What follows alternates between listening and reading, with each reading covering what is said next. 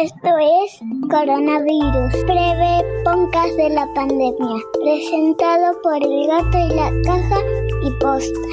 Hoy es martes 19 de mayo, día 61 del aislamiento social preventivo y obligatorio en la Argentina. ¿Vieron que hay un ratito, cuando recién te levantás, en el que el cerebro está completamente fuera de control y todo es como si metieras un libro de filosofía y dos tazas de confeti en una licuadora? Bueno, la cuestión es que hoy, mientras me lavaba los dientes, pensé, ¿en qué viaja Charlie ahora que no puede ir ni en tren ni en avión? Y lo siguiente que pensé fue, está bien que no necesite a nadie, a nadie alrededor, distanciamiento social a pleno.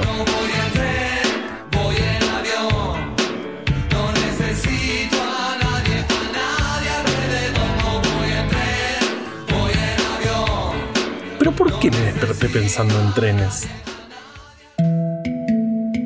En Argentina, ayer se confirmaron 303 nuevos casos de 2.805 testeos que se hicieron. Suman en total 8.371 en todo el país. Fallecieron 384 personas, lo que da un porcentaje de letalidad del 4,5%. La tasa de mortalidad es de 8,4 muertos cada millón de habitantes. 156 personas se encuentran en terapia intensiva por COVID y 2.876 ya han sido dados de alta. ¿Te acordás que siempre te decimos que estamos en un proceso dinámico? Bueno, en Córdoba, debido a que se vio un incremento de los casos, dieron marcha atrás con la apertura que habían otorgado previamente a comercios y profesionales independientes. En AMBA se siguieron haciendo los operativos detectar, sobre todo en barrios populares. Como te contamos, se trata de una búsqueda activa, no son al azar. Se va casa por casa buscando casos sospechosos, es decir, con síntomas compatibles. En Ciudad Autónoma de Buenos Aires, en la última semana, se hicieron en total entre 500 y 650 testeos por día, de los cuales alrededor del 30% dio positivo. En la provincia de Buenos Aires, entre 650 y 900, y el porcentaje de positividad fue del 10%. Hablando de situaciones dinámicas, ¿se acuerdan que contamos que no había evidencia de que, a diferencia de los gatos, los perros se pudieran infectar con COVID-19? Bueno, en un trabajo publicado hace unos días, de 15 perros analizados que vivían en casas con casos confirmados en humanos, dos mostraron tener el virus e incluso desarrollar anticuerpos, aunque fueron asintomáticos. De todos modos, esto no quiere decir que puedan transmitir el virus ni entre ellos ni a las personas. Ahora vamos con Vale que tiene consejos que querés escuchar.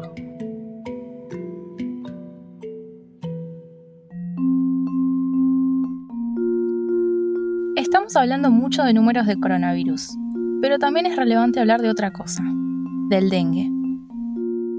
En Argentina, desde julio del 2019 hasta abril de 2020, se notificaron al Sistema Nacional de Vigilancia de la Salud 67.263 casos con sospecha de dengue y se confirmaron 32.223. Con lo notificado hasta el momento, la provincia de Jujuy registra la mayor incidencia acumulada del periodo, seguida por Misiones, Salta y La Rioja. En Ciudad de Buenos Aires, desde el 1 de enero hasta el 9 de mayo, se notificaron 10.257 casos de dengue, confirmándose 6.896 en total. En la semana del 3 al 9 de mayo hubo 250 casos. Aprovecha este gran momento para eliminar los criaderos de mosquitos. Para esto hay que dar vuelta a todos los recipientes que puedan acumular agua. En solo 3 días, un huevo puede transformarse en un mosquito adulto. Soy Valeria Sanabria y tengo mi armario libre de Aedes aegypti. Me acordé. Me desperté pensando en trenes porque ayer te contamos la historia de los colectivos y dijimos que hoy, tal vez, te íbamos a contar la de los trenes.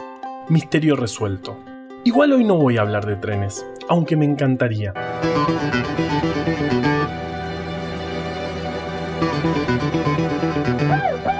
No puedo ponerme a contar ahora que en 1869 en Estados Unidos se inauguró el Pacific Union, un tren de carga que intentaba resolver un problema que atormentaba a la humanidad, conectar los océanos Pacífico y Atlántico para comerciar.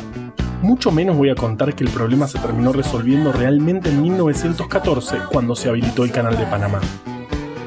Qué lindo sería hablar de Puente Pacífico, por donde ahora pasa el tren San Martín en Ciudad de Buenos Aires, que se llama así porque traía las uvas de los viñedos de Mendoza y Chile a las plantas de Buenos Aires donde se preparaba el vino.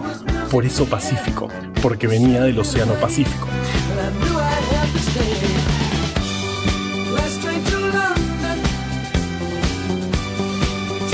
Qué maravilla. No, basta. basta, chicos. Hoy vamos a contar la historia de César Milstein, alguien que fue nombrado bastante estos días porque los kits rápidos de detección del virus que te contamos ayer se desarrollaron en el instituto que lleva su nombre. César Milstein era químico y dedicó toda su vida a la investigación. Luego de terminar su doctorado en Argentina, como es común en la experiencia de muchos científicos, decidió mudarse a Inglaterra a realizar una estadía de investigación. Unos años más tarde volvió a Argentina para hacerse cargo del Departamento de Biología Molecular del Instituto Malbrán, otro instituto del que ya hablamos y donde se realizaron los primeros experimentos con COVID-19 en nuestro país. Pero al año siguiente, después del golpe que destituyó al entonces presidente Arturo Frondizi, volvió a Inglaterra, se radicó allá y se le ocurrió algo bastante interesante. Una de las cosas que hace nuestro sistema inmunológico es desarrollar anticuerpos. A partir de un mecanismo espectacular, existen células que alteran su ADN al azar y gracias a esto se genera una diversidad increíble de anticuerpos. Tanta que se supone que podemos hacer anticuerpos contra absolutamente todo.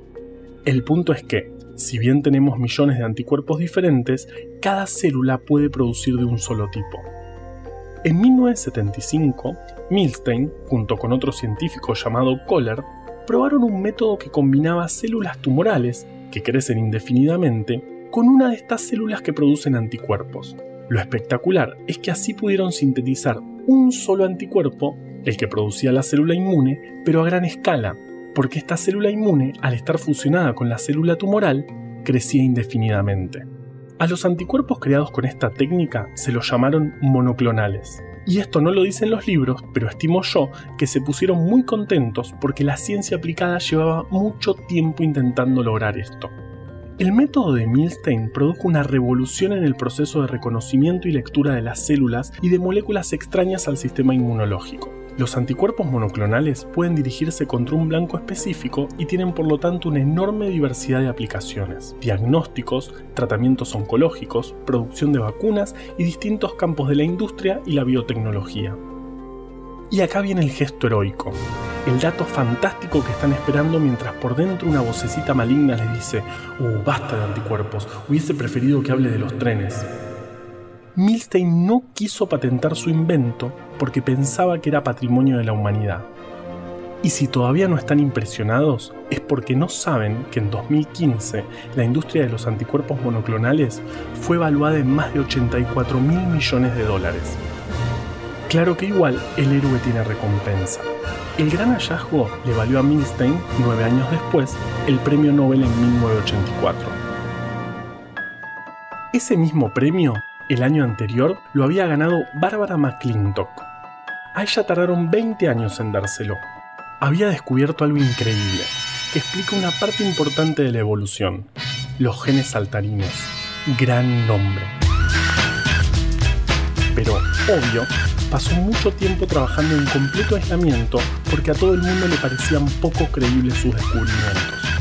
Esto pasa a menudo en la ciencia e incluso un poco más cuando los descubrimientos son a manos de mujeres, quienes ganaron solo el 3% de los premios Nobel de la historia.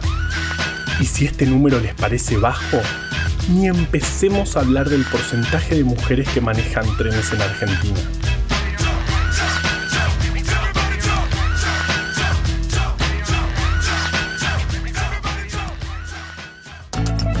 Coronavirus, breve podcast de la pandemia, es una producción del Gato y la Caja junto a Posta. Si vas a compartir un audio, que sea este. A la desinformación tenemos que ganarle en su cancha. Ayúdanos a que Breve Podcast llegue a todos lados. Escucha todos los podcasts de Posta en posta.fm. También puedes encontrarlos en Spotify, Apple Podcasts y en tu app de podcast favorita. En la coordinación general de este podcast estuvo Nahuel Ugacio. Recomienda desde el armario Valeria Sanabria. Producción por posta Luciano Banchero y Diego del Agostino. En la edición, Leo Fernández. La identidad visual del podcast es de Belén Kakefuku. Este episodio fue escrito por Juan Cruz Balián, Valeria Sanabria, Ezequiel Calvo, Florencia Fernández Chiape y por mí. Yo soy Juan Manuel Carballeda. Gracias a nuestra maravillosa comunidad por interpretar los créditos. Si querés sumarte, manda tu audio al 11 23 92 12 84. 11 23 92 12 84. Quédate en tu casa y nos escuchamos mañana.